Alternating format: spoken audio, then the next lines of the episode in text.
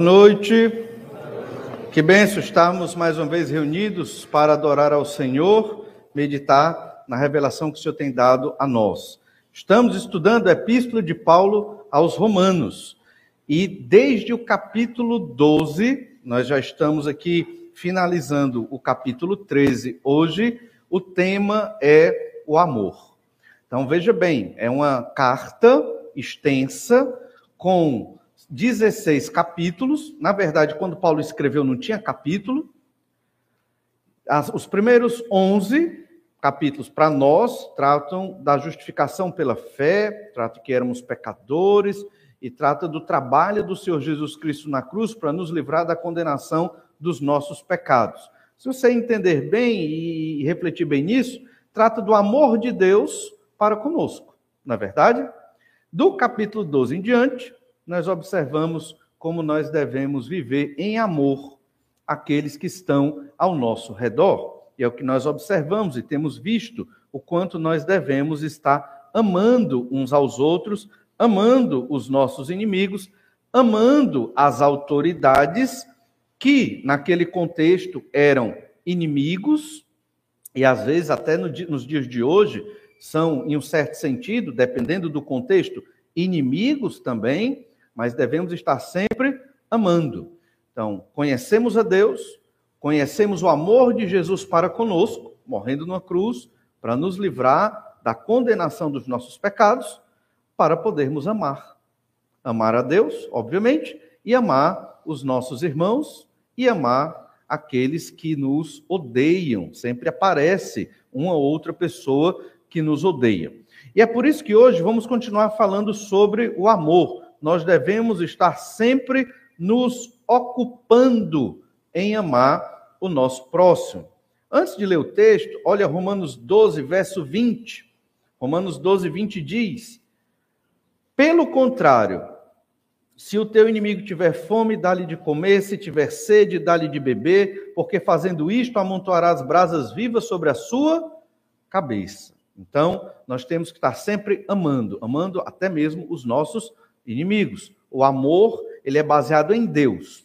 O amor, ele não é baseado no que eu sinto ou no que você sente. Isso se aplica a todos os relacionamentos humanos. Se aplica ao relacionamento marido e esposa, pais e filhos, filhos e pais, amigos, vizinhos, patrão e funcionário, funcionário e patrão. Todo tipo de relacionamento humano que você possa imaginar se aplica este ensino de que nós devemos amar aos outros porque o Senhor nos amou primeiro.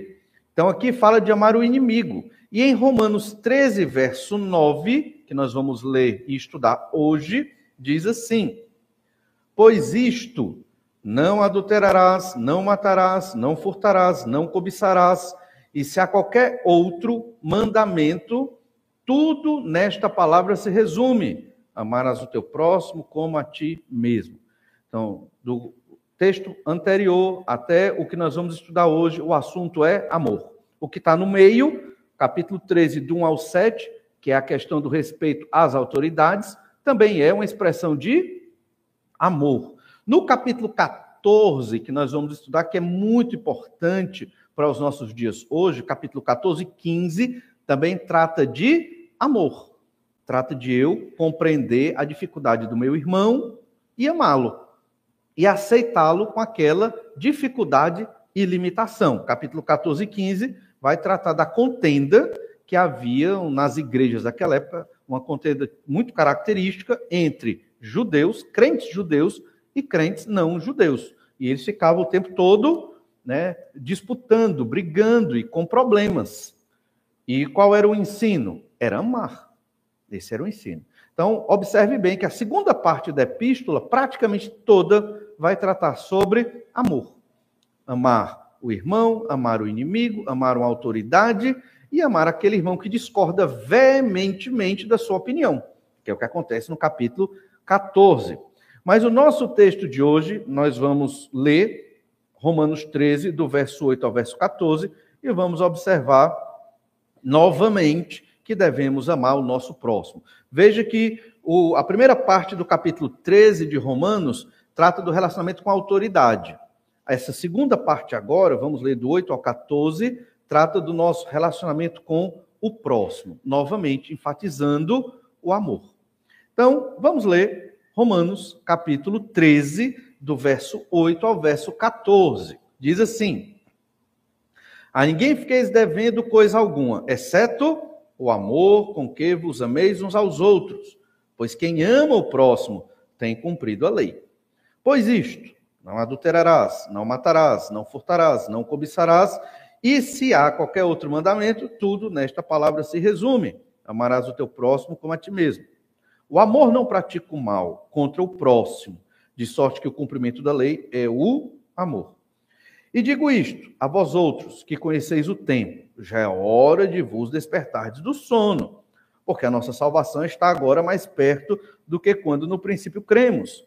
Vai alta noite, vem chegando o dia, deixemos, pois, as obras das trevas e revistamo-nos das armas da luz. Andemos dignamente, como em pleno dia, não em orgias e bebedices, não em impudicícias e dissoluções, não em contendas e ciúmes, mas revestivos do Senhor Jesus Cristo, e nada disponhais para a carne no tocante às suas concupiscências. De cara, você nota que do 8 ao 10 trata sobre o amor, e do verso 11 ao 14 parece outro tema, mas não é, é correlacionado. A nossa Bíblia é cheia de divisões, de temas. Isso às vezes fragmenta demais o texto.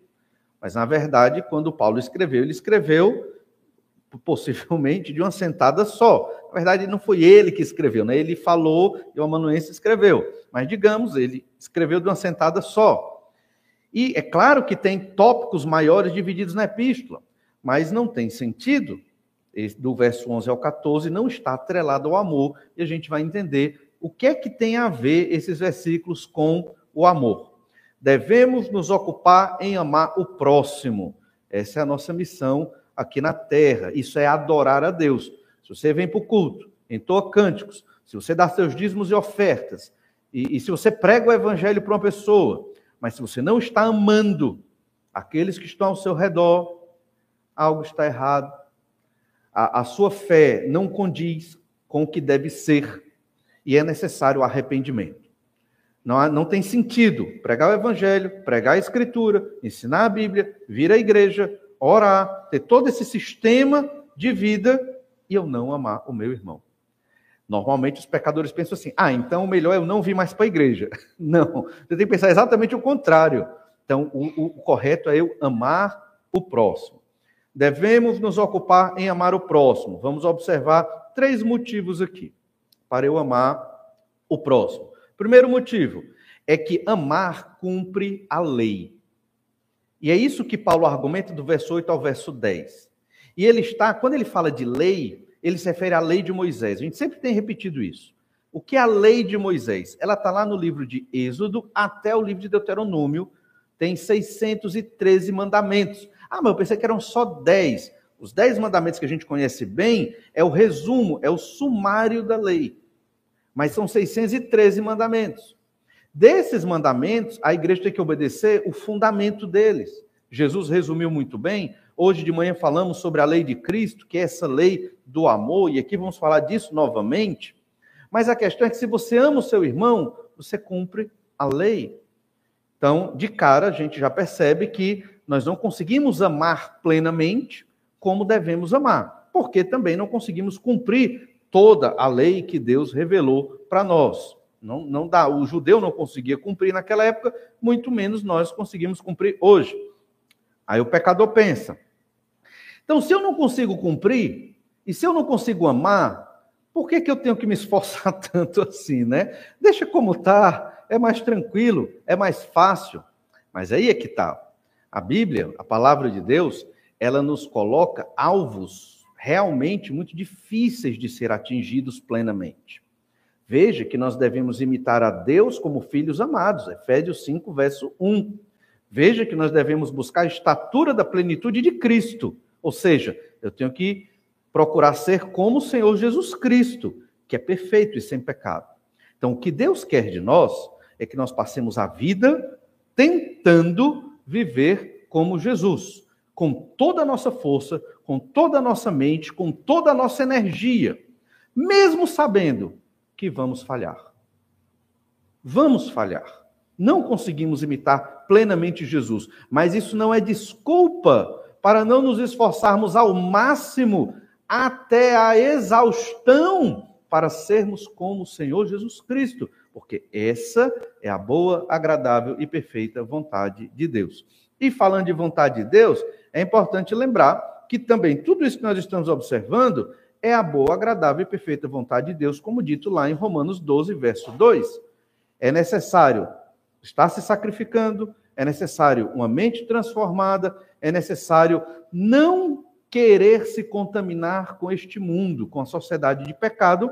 São as três bases que nós encontramos lá em Romanos 12, verso 1 e 2. Esses três ensinos, eles estão fundamentando tudo que nós estamos observando aqui. O amor, para você amar, você tem que se sacrificar, você tem que ter uma mente transformada, e você não pode estar conformado com os pecados desse mundo. Até porque o amor que o mundo em que nós vivemos ensina é completamente deturpado. Completamente deturpado. É, é outro tipo de amor. O amor que nós observamos da Bíblia é o genuíno e verdadeiro amor. É um amor maduro, é um amor duradouro, é um amor sacrificial, é um amor que independe se eu estou de bom humor ou não estou de bom humor. O amor é uma postura, é uma atitude, é um compromisso, é uma dedicação que independe do meu estado de humor. Isso é muito importante nós compreendermos. Mais uma vez, sempre falharemos no amor, mas o Senhor é que nos capacita para estarmos amando como Deus quer que nós amemos. O primeiro motivo é esse: amar cumpre a lei. Leiamos Romanos 13, verso 8 de novo. A ninguém fiqueis devendo coisa alguma, exceto o amor, com que vos ameis uns aos outros. Aí a gente para aqui. Por que ele está dizendo isso? Porque nós temos que pagar todas as nossas dívidas. Tudo, se eu devo a alguma pessoa, eu tenho que pagar, eu tenho que saldar, certo? Mas tem uma dívida que eu nunca vou conseguir pagar. É o amor para com você. Eu nunca vou conseguir. Por mais que eu me esforce, por mais que eu me empenhe em amar o ser humano, eu sempre vou ficar devendo amor. Por quê? Porque não vou amar plenamente como devo amar.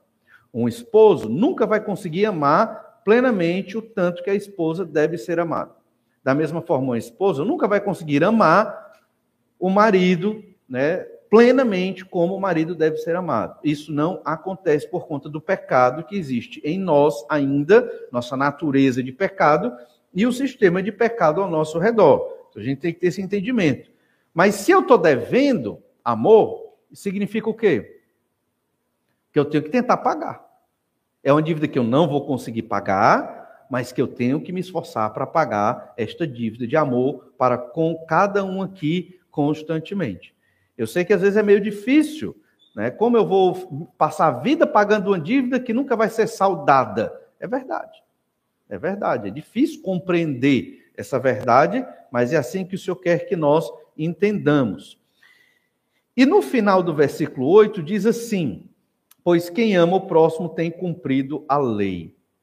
Muitos dos princípios da lei de Moisés dados no Antigo Testamento eram motivados para que o crente do Antigo Testamento amasse o seu irmão, o seu próximo, a sua esposa, o seu marido, o inimigo, quem lhe maltratava, ele tinha que amar. Por isso tinham leis bem regulamentadas, algumas até com pena de morte, se você não amasse da maneira correta como deveria amar.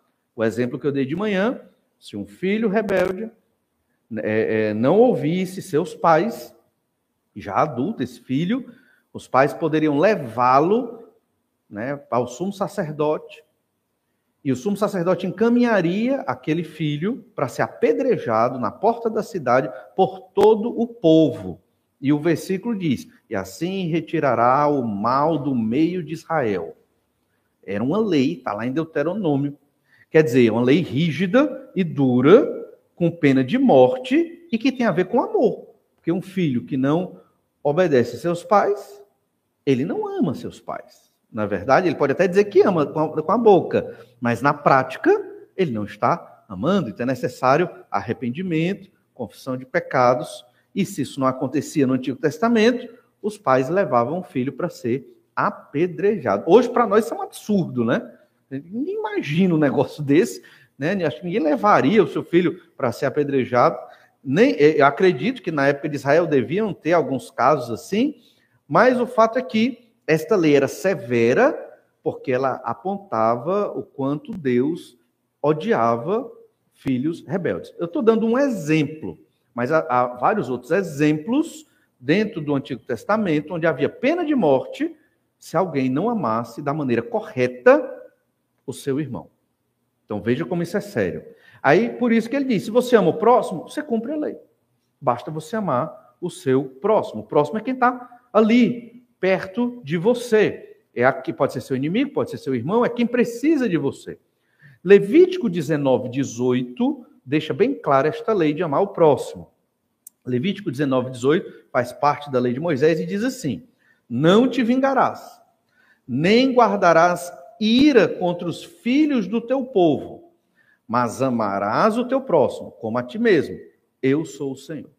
Então, quando fala você tem que amar o seu próximo, está implícito o quê? Você não vai se vingar. Você não vai retaliar, você não vai descontar, você não vai guardar ira contra o seu irmão ou contra o seu inimigo, aquele que quer te fazer mal. O que é que você tem que fazer? Amá-lo como a você mesmo. Você quer ser bem tratado, então você vai tratar bem aquela pessoa. Você gosta de respeito, você vai respeitar aquela pessoa. Perceba então que o amor é uma dívida. É uma dívida que nós temos que pagar. E se nós amamos, nós estamos cumprindo a lei. Ou seja, seremos perfeitos. Só consegue amar plenamente uma pessoa que não tem pecado nenhum. Ou seja, é impossível. Então, sempre que você estiver num relacionamento e alguém falhar no amor para com você, lembre-se disso. É impossível alguém amar plenamente. Eu tenho que agir com compreensão, com misericórdia, com perdão, com diálogo, porque é impossível. Vamos falhar. Eu vou falhar. Acredito que você, no amor, em algum momento, vai falhar também. Isso não é para justificar o pecado, isso é para explicar. Mas o que o Senhor quer aqui de nós é que nos esforcemos ao máximo para cumprir a lei do amor, para pagar a nossa dívida de amor. Sempre estamos devendo amor. Ah, mas eu, eu amo tanto, né? Eu amo as pessoas, eu falo bem com todo mundo. Você está devendo amor. Não acho que você cumpriu isso aqui, porque nenhum de nós cumpriu, é o que a Escritura está dizendo claramente. E então, no verso 9, nós lemos assim, Romanos 13, 9. Pois isto, não adulterarás, não matarás, não furtarás, não cobiçarás, e se há qualquer outro mandamento, tudo nesta palavra se resume. Amarás o teu próximo como a ti mesmo. Basicamente, ele está explicando o verso 8. Ele começa a apresentar alguns elementos dos dez mandamentos, alguns, alguns dos dez mandamentos, aqueles que estão focados no próximo. Quando a gente pega as tábuas da lei, as tábuas de pedra, havia, e aqui é, é, é um entendimento, que numa tábua havia os mandamentos que se referiam a amar a Deus. E que na outra tábua havia os mandamentos que se referiam a amar o próximo. Por isso, Jesus sintetiza a lei com esses dois grandes mandamentos: é o amar a Deus e o amar ao próximo. E aqui ele está destacando a segunda tábua, a de amar o próximo. Como é que você ama o próximo? Você não adultera, você não mata, você não furta, você não cobiça. Então, quando você não prejudica as pessoas dessa forma, você está amando o próximo, entende? E isso é o amor que o Senhor requer de nós. E, novamente, ele está falando de amar, né? como nós temos observado desde o começo do capítulo 12. O Senhor Jesus ensinou bastante sobre isso. O Senhor Jesus viveu isso quando ele estava aqui na terra, mostrando aos religiosos da sua época que eles não estavam amando. Por exemplo, os religiosos da época do Senhor Jesus Cristo é, isolavam os leprosos. Tudo bem que na lei de Moisés tinha algo que prescrevia sim, mas eles eram completamente deixados de lado. Jesus foi lá tratar com os leprosos. As mulheres eram abandonadas também, não eram cuidadas. Jesus foi lá, conversou com mulheres, pregou para as mulheres. Os publicanos, que eram os cobradores de impostos do Império Romano, que oprimiam os judeus, eles eram inimigos dos judeus. Está lá Jesus, um apóstolo é publicano, e ele almoça na casa do chefe dos publicanos da região ali. Ou seja, Jesus, ele vai exatamente tratar com aqueles que são tidos como inimigos dos próprios judeus. Está lá a mulher samaritana, é com ela que Jesus vai conversar, uma mulher e ainda é samaritana. Entende? Jesus conversa com os samaritanos, ou seja, o Senhor Jesus Cristo foi buscar o que estava perdido. E é essa noção que nós devemos ter de amor, levar o evangelho àqueles que estão perdidos. É muito fácil amar os da nossa família. É muito fácil nos amarmos aqui. Nós, crentes no Senhor Jesus Cristo, é muito, é muito bom, é maravilhoso. Difícil. É amar aquela pessoa que não entende as coisas como deveria entender, não tem a devida educação, não tem a devida civilidade, aquela pessoa que é corrupta, aquela pessoa que é maldizente, que fala palavras torpes, que está numa posição social é, é, distanciada, Aí é difícil. E muitas vezes não temos tanto esforço para amar esse tipo de pessoa e levar o evangelho para ela. O Senhor Jesus ensinou é, a síntese da lei em Mateus 22, verso 39. Nós lemos ali: o segundo semelhante a este é: amarás o teu próximo como a ti mesmo. Destes dois mandamentos dependem toda a lei e os profetas. Todo o Antigo Testamento depende desses dois grandes mandamentos, que é o amor a Deus e o amor ao próximo. Mais uma vez, se na nossa vida religiosa, se na igreja de Jesus Cristo, nós estamos seguindo os rituais, que são lícitos e bons, estamos congregando, carregando as nossas Bíblias e lendo as nossas Bíblias, e entoando cânticos espirituais, participando das atividades, que é para promover o conhecimento de Deus e a glória do Senhor, e se estamos interagindo em todas essas atividades para a glória de Deus, mas não estamos amando né, o próximo, o irmão, o parente, o, o que nos maldiz, ou o inimigo, a nossa religião, ela não está satisfazendo ao Senhor. Quando falamos de servir a Deus, amar o próximo, é um dos grandes serviços que nós prestamos ao Senhor. O discípulo de Jesus ele é conhecido pelo amor. Jesus ensinou isso lá em João capítulo 15. Então nós temos que amar. Como eu posso pregar o evangelho se eu não amo? Então temos que, estamos sempre devendo o amor, mas temos que nos esforçar para amar. Obviamente, primeiro os da nossa casa, mesmo com todos os defeitos que eles têm, até porque nós também temos muitos defeitos, e amar depois aqueles que estão ao, ao nosso redor na igreja e aqueles até que são mais difíceis de amar, que estão na nossa convivência. E no verso 10, Romanos 13, 10, nós lemos o, como é que pratica esse amor. O amor não pratica o mal contra o próximo, de sorte que o cumprimento da lei é o amor. Então, o que é amar? É não fazer o mal. Já está dizendo lá: não cobice, não roube, não adultere, ou seja, não faça o mal para alguém, você já está amando. Mas se você, com as suas palavras ou com atitudes, pratica o mal com alguém e aquela pessoa ficou triste, aquela pessoa ficou desanimada, aquela pessoa é, não encontrou conforto ou amparo em você, então você já não amou aquele indivíduo, aquela pessoa. Observe que aqui é, Paulo menciona no verso 9 cinco pecados aqui dos dez mandamentos. O matar é o tirar a vida, é o roubar a vida. Alguns acreditam que a palavra roubar aqui é a essência do pecado, né? Matar é roubar a vida, adulterar é você roubar a honra, roubar o lar, furtar é você roubar a propriedade de alguém, furtar já está dizendo, né? E o falso testemunho é você roubar a verdade ou o bom nome daquela pessoa. Então, alguns vão dizer que a essência do pecado é o roubo, e todos esses pecados são mencionados aqui. Então, quando eu pratico isso com alguém, eu não estou amando. Só que o objetivo de Paulo não é falar só desses pecados, ele está dando um exemplo. O que ele quer dizer é que você tem que fazer de tudo para propiciar o bem do seu irmão. Então, o que é o amor? O amor não é uma emoção. O amor não é eu me sentir bem perto de uma pessoa. Amar o fazer com que aquela pessoa seja feliz. Isso é amar. Entende?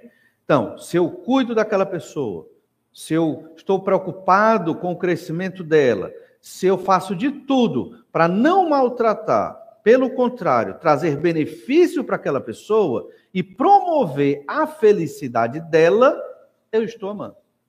Por exemplo, eu gosto de brincar. Aí, se eu brinco com o irmão e ele não gostou, eu não devo ficar chateado com isso. Eu peço perdão, eu já não vou brincar daquele jeito. Por quê? Porque fazendo isso eu estou amando. Mas eu sei que aquele irmão não gosta daquela brincadeira e eu descobri, ah, agora eu vou pegar ele e eu fico perturbando aquele irmão com aquela brincadeira, o que é que vai acontecer? Né? Eu levo uma mãozada na cara, porque o irmão vai perder a paciência, né? E não vai dar certo. Então a gente, isso não é amar. É um exemplo bobo, mas para a gente entender. Da mesma forma, o marido para com a esposa. Como é que a esposa gosta de ser amada? Ela gosta disso, ela gosta daquilo, pois é isso que eu vou fazer? Ah, mas eu não gosto. Sim, não interessa. O amar o próximo não tem a ver com o que você gosta ou quer gostar tem a ver com o que o outro gosta, o outro precisa, a necessidade do outro. E é assim que você vai amar o próximo, não fazendo mal, obviamente, e cuidando daquela pessoa. Parece tão simples, né? parece tão simples, mas é complicado por causa do nosso egoísmo. Quando estamos cansados, quando estamos com fome, quando estamos estressados, quando estamos passando por problemas, nós esquecemos das pessoas ao nosso redor. Nós só pensamos em nós. Quando você passar por um problema, por uma necessidade, por um estresse grande, esse é o momento de amar os outros. Esse é o momento do treinamento. Deus está lhe dando uma oportunidade para você amar uma pessoa, mesmo você passando por uma dificuldade. Encarou a vida dessa forma já? Pois é assim que o Senhor quer que nós encaremos a vida. Tem pessoas que passam por dificuldades e situações complexas e, e, e sucumbem. E eu entendo, às vezes é difícil, mesmo certas situações que nós passamos. Mas se você tem uma vida de apego ao Senhor, de busca a Deus, não é que você começou a buscar Deus ontem, você tem uma vida de busca a Deus, anos, décadas, intimidade, oração, leitura da Escritura, lutas, vencendo os seus pecados e buscando ao Senhor, quando vem uma dificuldade, aí você entende, é uma excelente oportunidade. Fácil não é, mas é isso que o Senhor quer que nós façamos. E quem faz isso, experimenta a boa, agradável e perfeita vontade de Deus. É esse amor que o Senhor quer de nós. Gálatas 5,14 diz: Porque toda a lei se cumpre em um só preceito, a saber, amarás o teu próximo como a ti mesmo. Então, tudo da lei, todos os detalhes que você tiver, por isso que é importante ler o Antigo Testamento. Quando você for ler a lei lá em Êxodo, a lei em Levítico, a lei numa parte de Números, a lei no livro de Deuteronômio, lembre-se, se eu amar o meu próximo, eu estou cumprindo tudo isso aqui. Obviamente, amar a Deus em primeiro lugar, né? E depois o próximo, que é o próximo porque é o objetivo do texto. O amor cumpre a lei. É por isso que estamos sempre devendo amor. Sempre. Não pense que você é o melhor marido do mundo, a melhor esposa do mundo, que você supriu todo o amor que o seu cônjuge precisa, porque isso não acontece. Eu estou devendo amor para minha esposa. E eu tenho que pagar. Estou tentando. Tenho que pagar. Da mesma forma, você também né, deve amor para o seu cônjuge e tem que pagar. Devemos amor para os nossos filhos, né? E assim por diante, e uns para com os outros. Mas o segundo motivo para nós estarmos nos ocupando em amar o próximo, você vai entender por que eu estou repetindo essa palavra, nos ocupando em amar o próximo, é que amar deve ser uma urgência. Às vezes não colocamos o amor como urgência. Procurar um emprego é urgente? É pagar certas coisas, progredir em certas áreas da vida. Tem certas coisas que nós consideramos como urgente. E o amor? Normalmente, amar o nosso irmão não consideramos urgente. Sempre achamos que temos tempo para amar. Normalmente, amar o cônjuge nós não consideramos urgente e vamos deixando para depois. Romanos 13, verso 11. E digo isto a vós outros que conheceis o tempo. Isso é interessante. Eu digo isso, isso é até irônico. Eu digo isso a vocês que conhecem o tempo. Você conhece o tempo? Passado, presente e futuro? A gente sabe o que é o tempo cronológico, né? Então, se você conhece o tempo, isso é para você. Por isso, amar é algo urgente. Mas o que, é que Paulo quer dizer com isso? Verso 11. Já é hora de vos despertardes do sono, porque a nossa salvação está agora mais perto do que quando no princípio cremos. O que Paulo está dizendo é que nós temos que despertar do sono, da letargia de uma vida cristã infrutífera. Ou seja, temos que começar a amar as pessoas. É isso que ele está dizendo aqui. Não está descorrelacionado com o texto. Pelo contrário, ele diz: digo isto, isto o quê? Sobre o amor. Isso que eu estou falando sobre o amor, que Paulo está dizendo aqui. Eu digo isso a vocês que conheceis o tempo. Já é hora. Isso aqui foi escrito lá por volta uh, do ano 55 depois de Cristo. Estamos em 2021, é 22, atualizando, 2022. Então, se já era hora lá, imagine hoje para nós. Não, não temos que esperar para amar ninguém. A gente tem que amar agora, hoje, tentar diminuir essa dívida de amor. E ele diz: desperte do sono. É muito interessante que aqui ele usa uma metáfora do sono, né, de pessoas que estão ali quando se acaba de acordar e fica assim, né, tateando as coisas, numa letargia.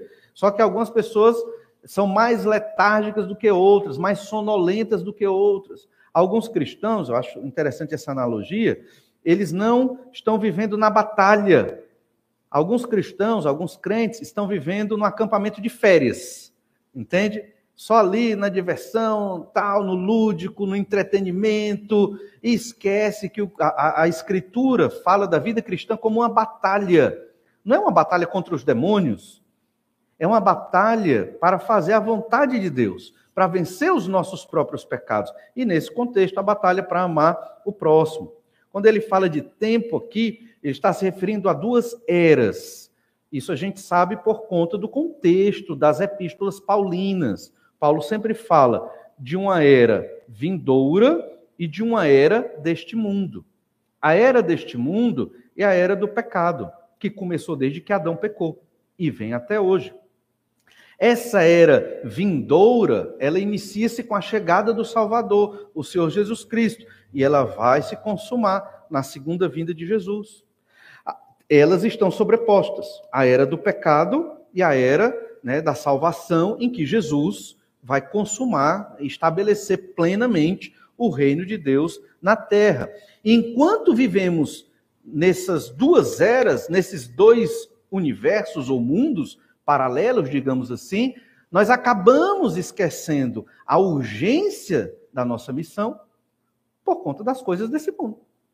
Deixamos de amar as pessoas, e nós somos, nós pelo menos devemos ser esses embaixadores do amor, porque somos servos do Senhor Jesus Cristo, porque estamos envolvidos com as coisas aqui da terra. E eu não estou falando de coisas ilícitas, estou falando de coisas lícitas. Às vezes é muito trabalho, às vezes é muito lazer, às vezes é muito alguma coisa, qualquer coisa que seja, que tira o nosso tempo. E nunca tem, temos tempo para amar o nosso irmão, para amar as pessoas, os perdidos que estão sem o Senhor Jesus Cristo, por exemplo. Então, há três referências quanto ao tempo aqui em Romanos 13, verso 11. Já é hora de vocês despertarem do sono. Não é para dormir, é para acordar, se levantar, é para reagir. E o que é isso? Para você começar a amar as pessoas. Comece a amar. Comece dentro de casa. Ame seu pai e sua mãe. Ajude nas tarefas de casa. É um exemplo de amor. Né? Sirva seu pai e sua mãe. É um grande exemplo de amor. Os pais, naturalmente, eles já amam seus filhos, mesmo que muitas vezes na sua imperfeição, porque estão trabalhando para criar os seus filhos. Né? Naturalmente, isso é uma expressão de amor, não deixa de ser. Marido, ame sua esposa. Esposa, ame seu marido. Não espere, não precisa fazer um curso bíblico de quatro anos para você aprender a amar o marido, ou, ou o marido amar a esposa. A gente começa agora, é urgente. Então vamos acordar, acordar para este trabalho. E veja que nós não encaramos muitas vezes amar como um serviço, mas é, é um serviço que nós temos que prestar né, ao nosso próximo, obviamente, para a glória de Deus. E esse amor implica em eu não pensar em mim, mas eu pensar no bem-estar do meu irmão, do meu inimigo ou de alguém que está precisando desse amor. Tem outra parte do verso 11 que diz: Agora a nossa salvação está mais próxima do que quando cremos. O que é que isso significa? Você creu no Senhor Jesus Cristo, tempo passado aí da sua vida, você se arrependeu dos seus pecados, reconheceu Jesus como seu único e suficiente Salvador, você tem certeza de que se você morrer hoje, você estará no céu com Deus. E aí começou a sua salvação. Como assim começou? Eu tenho que fazer outra coisa para ser salvo? Não, você não tem que fazer nada para ser salvo. Jesus fez tudo na cruz. Mas a gente começa um crescimento desenvolvendo nossa condição de salvos. E essa salvação, ela vai se consumar ou quando Jesus nos arrebatar, ou quando nós partirmos desse mundo, morrermos e estivermos juntos do Senhor Jesus Cristo. Essa salvação, ela se consuma principalmente na ressurreição dos mortos. Mas enquanto estamos aqui, nós temos que desenvolver essa salvação. E é isso que ele diz. Agora a nossa salvação está mais próxima do que quando cremos. Em breve ela será consumada. Então, o tempo está passando. Você está aqui na terra. Jesus lhe salvou. Para quê? Para você realizar os seus sonhos de vida? Não. Para você amar o seu próximo. Para você amar a Deus e amar o seu próximo. É isso que ele está falando aqui de tempo. A salvação ela é compreendida numa, perspectiva passada, é a justificação pela fé ou a própria conversão. Num tempo presente, que é a santificação. Num tempo futuro, que é a glorificação por meio da ressurreição dos mortos. Então, a salvação aqui, ela está mostrando, está sendo enfocada para o futuro. Então, a nossa salvação está cada vez mais perto. Enquanto ela nos chega, no sentido que eu vou deixar de ser pecador um dia e vou viver sem o sofrimento do pecado, enquanto isso não acontece, se dedique a amar. É exatamente o que o apóstolo está dizendo aqui. Em Romanos 8, verso 23, nós lemos: e não somente ela, mas também nós, que temos as primícias do Espírito, igualmente gememos em nosso íntimo, aguardando a adoção de filhos, a redenção do nosso corpo. Quando fala ela aqui, não somente ela, é a criação. Não só o que foi criado por Deus, né, o planeta, o universo, mas nós, nós gememos, aguardando a adoção de filhos, ou seja, está com o Pai plenamente, a redenção do nosso corpo. Fomos salvos, sim, já fomos ressuscitados em espírito, sim, mas ainda somos pecadores e por isso sofremos. E, e não tente viver nesse mundo sem sofrer, porque é impossível. Sempre haverá um tipo de sofrimento. Não querendo ser pessimista, mas é a realidade do que a Bíblia ensina. E esse sofrimento existe porque eu sou pecador, você é pecador, a sociedade é totalmente corrompida pelo pecado, não há perfeição de Deus aqui na terra. Quanto mais buscamos ao Senhor que é bom, que é maravilhoso, mais vamos querer estar com Deus. Mais vamos querer que Jesus volte logo. O casamento é maravilhoso, a família é maravilhosa, a igreja é um pedaço do céu na terra também, mas eu quero que Jesus volte logo porque aí teremos plena paz, plena tranquilidade, todo dia lutando contra pecados, contra pensamentos, tentando amar e tudo. Você também está nessa luta de santificação e realmente às vezes é difícil. Quando Jesus voltar, não precisaremos mais batalhar, porque estaremos vivendo em plenitude, né, sem pecado, junto com o Senhor. E ainda lemos lá em Romanos 13, verso 12, ainda referindo-se ao tempo aqui. Vai alta a noite e vem chegando o dia. Deixemos, pois, as obras das trevas e revistamo-nos das armas da luz. Vamos pegar a primeira parte do versículo que trata sobre aspecto de tempo. vai alta a noite. Esse aspecto aqui, da noite alta, a ideia das trevas, é algo que se refere ao pecado, de uma maneira bem poética aqui, e vem chegando o dia, ou seja, o dia se refere à volta do Senhor Jesus Cristo. É, é, são as duas eras. A era do pecado, simbolizado pela noite, e o dia, a chegada, a segunda vinda do Senhor Jesus Cristo. Então, enquanto o dia não chega de Jesus estar aqui novamente, nós temos que amar o nosso irmão. Essa é a ideia desse texto aqui.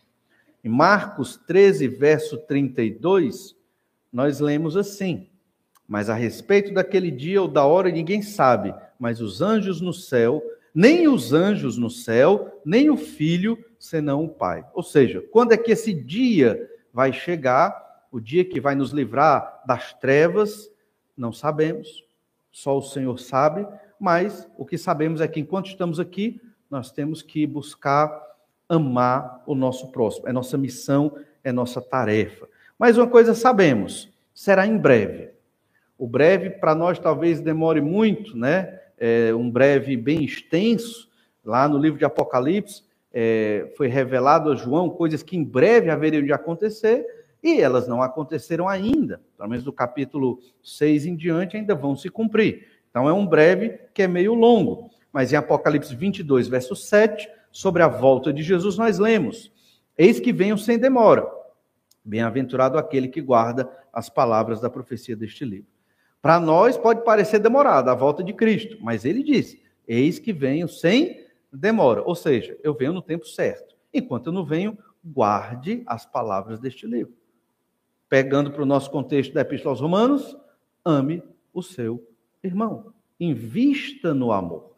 Não adianta vivermos os rituais, a religião, se não amamos o nosso irmão. Fica infrutífero, fica sem sentido, se torna algo realmente vazio. A salvação está cada vez mais próxima. Entenda, a consumação, estar com o Senhor, novo céu e nova terra, corpos é, é, glorificados, a ressurreição está cada vez mais perto. Enquanto isso, o que eu devo fazer? Eu tenho que amar o meu irmão. Então, é necessário amar e com urgência. A gente não pode deixar para depois. Isso não é algo secundário. Você tem que estar no topo da lista, no topo. E eu tenho que me investigar se eu estou amando. Começando, obviamente, com o Senhor, com a minha família, com a igreja e assim por diante. E o último motivo aqui, na verdade é um motivo, mais uma estratégia de amar, é que eu tenho que amar revestido de Jesus. E aí vem a segunda parte do verso 12, Romanos 13, verso 12. Eu tenho que amar revestido de Jesus. Como assim? Olha o que diz o verso 12. Vai alta noite e vem chegando o dia. Deixemos, pois, as obras das trevas e revistamo-nos das armas da luz. Enquanto estamos nessa vida, acabamos é, perdendo o foco, perdendo o rumo. Fomos salvos por Jesus, foi maravilhoso o dia da nossa conversão. O tempo vai passando, tem que trabalhar, tem que fazer as coisas, né? tem tantas atividades na vida. E aí eu esqueço de quê? Eu esqueço da luz do Senhor Jesus Cristo e me ocupo com as obras das trevas. E aqui, obras das trevas, ele está falando de pecado mesmo. Mas muitas vezes aquilo que é lícito se torna pecado e nos impede de viver a luz de Jesus. Temos que nos revestir dessa armadura da luz, é nos revestir do próprio Senhor Jesus Cristo, né, da postura de Jesus, da vida de Jesus, do exemplo do Senhor Jesus Cristo aqui. A lógica é: tenho que tirar o meu pijama, lembra? Eu estava dormindo, tenho que acordar, tirar o pijama e vestir o quê? uma armadura. Você vai ver no Novo Testamento, toda a Escritura, a vida cristã é uma batalha, é guerra. Não é guerra contra Satanás, não é guerra contra os anjos, embora a gente sabe que ele é nosso inimigo, em certo sentido, mas a guerra é contra eu mesmo e o meu próprio pecado. Você mesmo e o seu próprio pecado. É uma guerra na sua mente e no seu coração. Essa é a guerra diária que todo crente trava. E é ela que nós temos que vencer. Daí é necessário esta armadura. Tire o pijama, saia da letargia, saia do sono. Acorde, como diz o povo, né? acorde para a vida, né? não a vida, sociedade aí afora, acorde para a vida com o Senhor Jesus Cristo. Se você não ama o seu irmão, você está bem atrasado, você ainda está dormindo, ainda não está entendendo a obra de Deus aqui na terra. Quando amamos o irmão, estamos realizando a obra do Senhor. Paulo falou muito disso também em Efésios capítulo 5, verso 11. Efésios 5, 11 diz: e não sejais cúmplices nas obras infrutíferas das trevas, antes, porém, reprovai-as. Eu não posso ser cúmplice. Eu tenho que reprovar. Ou seja, não há meio termo com as obras das trevas, com as obras da carne, com o pecado. Eu não posso é, é, ficar neutro. Eu tenho que reprovar o pecado. Eu tenho que dar minha posição. Eu tenho que ir contra o pecado. Eu tenho que dar a cara a tapa mesmo. Eu tenho que deixar a, a sociedade ao redor me escrachar, me punir, e é isso mesmo. É a vida do crente. A gente não pode passar incólume numa situação e ficar ali e tal. Não. Senão eu estou sendo cúmplice. Se eu ficar caladinho ali, não me revelei, é o crente agente secreto, não vai funcionar. Não é verdade? Efésios 5, versos 7 e 8. Portanto, não sejais participantes com eles, pois outrora erais trevas, porém agora sois filhos dos nos, sois luz no Senhor, andai como filhos da luz. Então, a lógica é a mesma do que Paulo está dizendo. Para você amar o seu irmão, você tem que ser luz. Se você anda nas obras das trevas, você não vai amar o seu irmão. Se você ainda estiver dormindo nessa letargia de vida, você não vai amar o seu irmão e você não vai cumprir a lei, você não vai fazer a vontade de Deus. Você está totalmente distante daquilo que o Senhor quer. Pode estar na igreja, pode cumprir os rituais, pode carregar a sua Bíblia e até ler. Mas se não praticar isso aqui, se não viver esta verdade do amor, você vai estar estará bem longe do Senhor, daquilo que Deus quer para você. Em Efésios 5:12 nós lemos: porque o que eles fazem em oculto, o só referir é vergonha. Isso é um parâmetro. Eu nem menciono essas obras das trevas, porque já são terríveis. Então, é, esse é o nível de santidade que o Senhor espera de nós. A gente nem menciona, porque o crente não fala palavras torpes, não conta histórias esquisitas. O crente se policia até no seu falar, obviamente no seu pensar, porque Palavras trazem imagens, e essas imagens podem promover o pecado. Então nós temos que nos distanciar dessas coisas. É um exercício difícil para todos nós, mas tem que ser constante. Isso é santificação. E esse estilo de vida nos leva a amar o nosso irmão. É, é, é esse é o argumento de Paulo. Se você não está é, nessa urgência, enquanto Jesus não volta, se dedicando à santificação, você não vai amar o seu irmão. Romanos 13, verso 13. E ele vai agora direto ao ponto. Andemos dignamente, como em pleno dia, não em orgias e bebedices, não em impudicícias e dissoluções, não em contendas e ciúmes. Pecados típicos daquela época. Na Epístola aos Efésios também eles tinham esse mesmo problema. Parece que alguns crentes tinham retrocedido em algum momento para a bebedice. Quando você vê glutonaria e bebedice, junto sempre tem orgia e idolatria.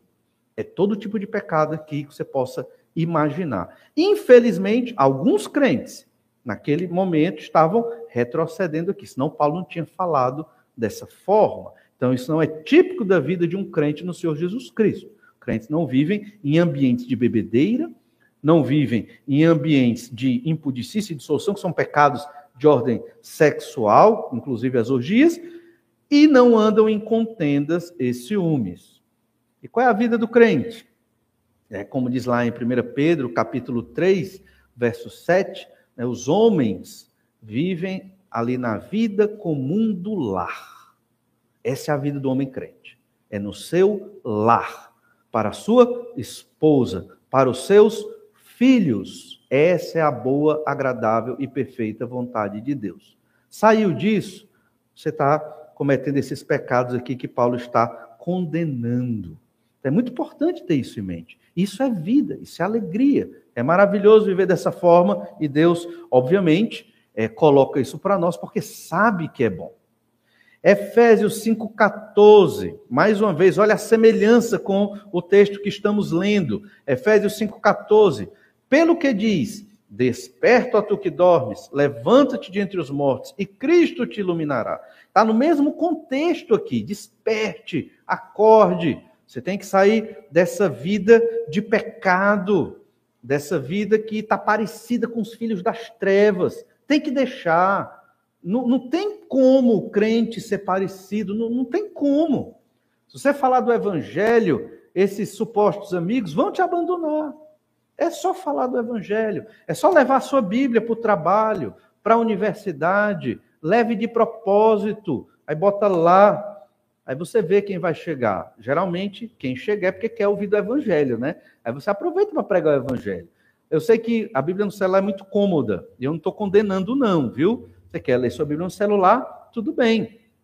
Mas faça o teste. Ande mais com a sua Bíblia, né? No shopping, já pensou chegar no shopping com a Bíblia? Já fez essa experiência? Chega lá no shopping com a sua Bíblia. Você não vai evangelizar, certo? Mas, digamos, você vai lá para o encontro, não é só para também apresentar a Bíblia, mas digamos que tem uma motivação para isso e ver como é que as pessoas vão observar. Tem que ser natural para nós estarmos com a nossa Bíblia ou falar da Bíblia.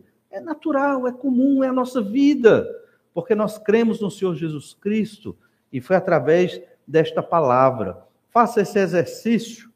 E ainda em Efésios capítulo 5, verso 15.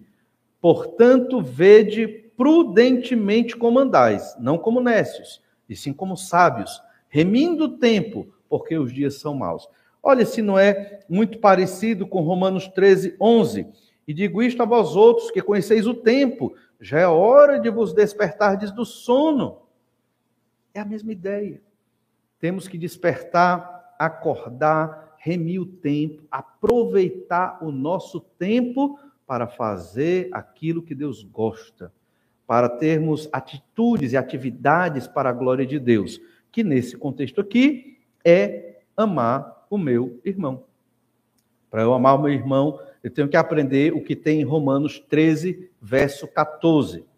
Mas revestivos do Senhor Jesus Cristo, e nada disponhais para a carne no tocante às suas concupiscências. Então, eu tenho que me revestir de Jesus. Amar implica eu me revestir do Senhor Jesus Cristo. Eu imitar Jesus. É como se eu vestisse a roupa de Jesus, no sentido de que eu vou imitá-lo em tudo que ele foi quando esteve aqui na terra. Eu tenho que fazer isso para eu amar. Eu não vou conseguir amar o meu irmão se eu não imitar Jesus. Eu não vou conseguir. Eu preciso imitar o Senhor Jesus Cristo. Se eu, eu tenho que deixar as obras das trevas, eu tenho que acordar, eu tenho que a, caminhar na minha vida cristã, para começar a correr na minha vida cristã. Eu não posso ficar simplesmente com preguiça de viver as verdades espirituais que a Bíblia me ensina eu não posso deixar para depois, isso é urgente e é necessário eu me revestir do Senhor Jesus Cristo. Percebe? Uma igreja, ela pode ter muitas atividades.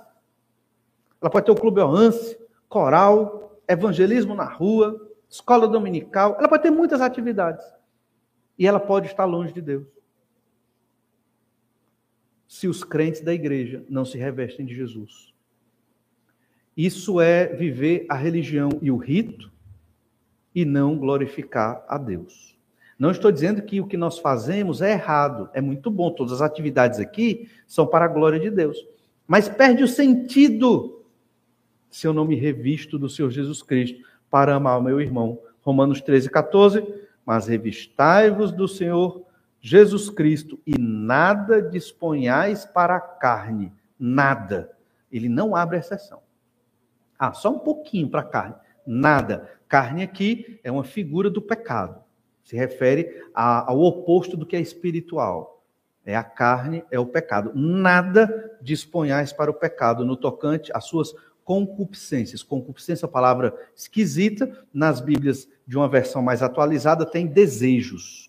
Nada disponhais aos seus desejos, desejos carnais, desejos do pecado, desejos das trevas, são as obras da carne que não trazem benefício algum, mas estão aqui no coração. E eu tenho que estar todo tempo lutando contra, como você também. Tem que lutar contra, contra esses desejos da carne. Pensamentos e desejos de toda ordem. Às vezes é um desejo de vingança, de inveja, de ódio puro mesmo, de raiva incontrolável, pecados. E pela graça de Deus, o Espírito Santo nos dá condição de vencer muitos desses pecados. Mas temos que nos revestir do Senhor Jesus Cristo para poder vencê-los e amar o nosso irmão. Devemos nos ocupar em amar o próximo. Essa segunda parte da epístola de Romanos, praticamente toda trata disso. Amar autoridades, amar inimigos, amar os irmãos, servir na igreja, que é um, uma expressão de amor. E em breve, no capítulo 14 e 15, vamos observar que nós temos que amar irmãos que pensam muito diferente de nós. Já pensou? Um irmão que pensa muito diferente de você, mas eu tenho que amar e respeitar esse irmão? Para a glória de Deus, não é fácil, é difícil, mas é o que o Senhor requer de nós. Devemos nos ocupar em amar o próximo, e três grandes motivos aqui. Amar cumpre a lei, eu sou, estou sempre em débito, todos nós estamos devendo amar uns para os outros. Amar deve ser com urgência, eu não tenho que crescer espiritualmente para aprender a amar, um dia eu vou aprender a amar, não é hoje, é agora. Eu tenho que amar, não é um sentimento, é uma atitude de fazer o outro feliz, é uma atitude de não prejudicar aquele que está perto de mim. E amar. É necessário, para amar, é necessário me revestir do Senhor Jesus, para eu deixar as obras da, da carne, o período das trevas e andar na luz do Senhor. Galatas 5,14 diz: Porque toda lei se cumpre em um só preceito, a saber, amarás o teu próximo como a ti mesmo. Que o Senhor nos ajude, nos abençoe para estarmos amando o nosso próximo. Vamos orar? Pedir que o Senhor nos abençoe. Pai amado, te agradecemos pelo Senhor Jesus, que morreu na cruz pelos nossos pecados. Tamanho foi o amor que o Senhor teve para conosco, bem como o Senhor Jesus Cristo e o Espírito Santo, de modo que hoje podemos viver na luz do Senhor. Mas ainda, ó Pai, somos pecadores e por causa do nosso pecado e da nossa preguiça e letargia de obedecer ao Senhor, não estamos nos especializando em amar. Ajuda-nos, Senhor Deus, a estarmos amando abnegadamente, com toda a nossa força, primeiro ao Senhor, obviamente, e também ao próximo, como lemos na tua palavra hoje. Capacita-nos, Senhor Deus, a colocar como urgente na nossa vida pagar este débito de amor que temos, ou pelo menos tentar pagá-lo. Ajuda-nos, ó Pai, a nos revestir do Senhor Jesus Cristo, imitando as ações do teu Filho, para podermos amar aqueles que estão longe, aqueles que nos maldizem, aqueles, ó Pai, que muitas vezes não têm o mínimo interesse em nós. Dá-nos condição, sabedoria, força para exercer este ministério maravilhoso que é de todo crente em Jesus, de todo aquele que o Senhor trouxe das trevas do pecado para o teu reino de luz, que é o exercício, a atividade do amor. Que a tua igreja, Pai amado, seja conhecida como uma igreja que ama, que é misericordiosa, que perdoa, que não tolera o pecado, mas que procura amar aqueles que estão perdidos e sem esperança. Ajuda-nos a viver assim. É o que nós te pedimos em nome de Jesus. Amém. Deus esteja abençoando você na sua semana. Temos um tempo de oração silenciosa agora. Deus te abençoe e uma boa noite.